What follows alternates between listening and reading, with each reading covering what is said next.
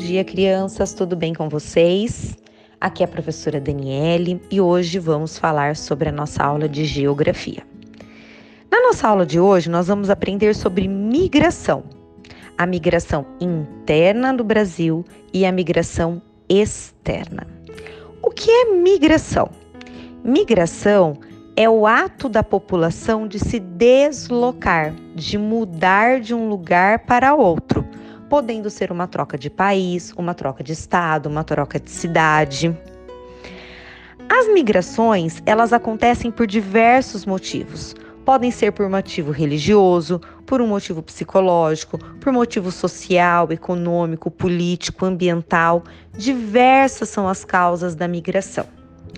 A migração interna é aquele deslocamento dentro do próprio país a pessoa muda de cidade, muda de estado, muda de região, mas não muda de país.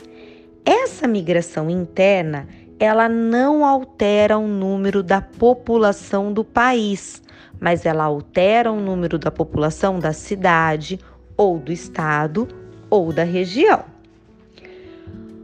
Um dos fatores de maior influência para essa migração interna é o fator de ordem econômica. A maioria das pessoas, quando elas migram, quando elas se deslocam de um lugar para outro, é em busca de melhores condições de vida, em busca de melhores empregos. Né? Um modelo de migração muito comum no Brasil é o êxodo rural. O que é o êxodo rural? É a migração do campo para a cidade. É quando a pessoa deixa de viver na zona rural, onde o trabalho é basicamente da agricultura e da criação de animais, e vai para a cidade buscar traba trabalho nas indústrias, nas empresas. Né? A região do país, do Brasil, que mais recebeu migrantes foi a região Sudeste, principalmente o estado de São Paulo. Sabe por quê? Porque a região Sudeste foi aquela que se desenvolveu mais rápido, que teve um grande número de indústrias. E por esse motivo as pessoas partiram para a região Sudeste em busca de empregos. Porém, nas últimas décadas, nos últimos anos, principalmente após 1970, houve uma estagnação no processo de industrialização da região Sudeste. O que, que é isso, professora? Como essa região já havia se desenvolvido muito, ela parou de se desenvolver um pouco. E com isso, a quantidade de empregos e de mão de obra começou a diminuir. Assim, as pessoas passaram a buscar a região centro-oeste, principalmente na época da construção de Brasília. Dessa forma, hoje as regiões Sudeste e a região Centro-Oeste são as que mais recebem migrantes no país. As regiões Sul e a região Norte, elas estão equilibradas. Recebem migrantes e perdem também, na mesma proporção.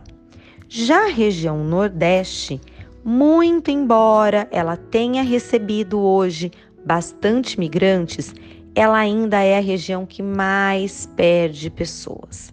É a região onde as pessoas mais deixam de viver e vão buscar um outro lugar em busca de melhores condições. Essa é a migração interna.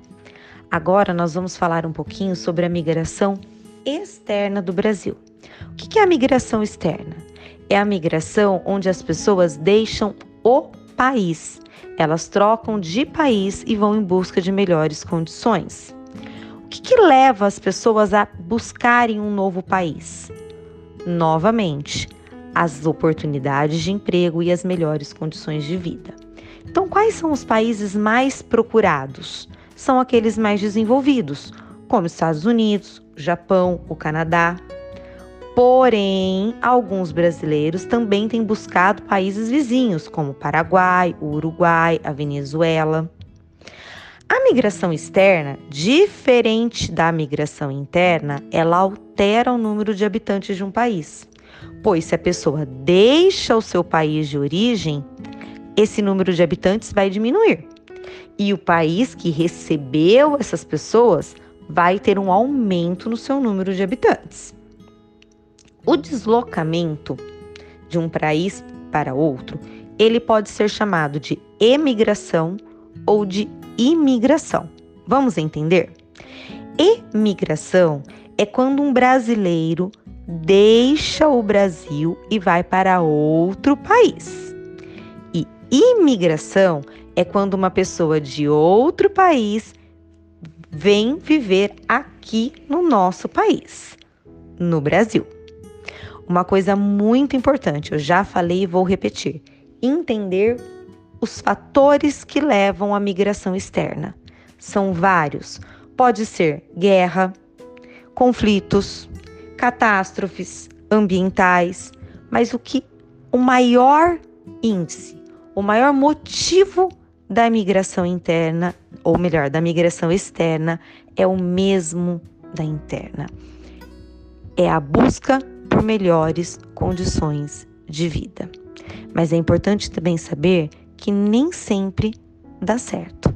Muitas vezes as pessoas criam uma grande expectativa de que mudando de país elas vão se dar melhor, vão conseguir um melhor emprego e muitas vezes se frustram. Por isso, tem que ser muito bem pensado e muito bem planejado. Crianças, essa é a aula de hoje. Espero que vocês tenham entendido. Agora, vocês precisam fazer a leitura do texto do documento e responder os exercícios. Um beijo e fiquem com Deus.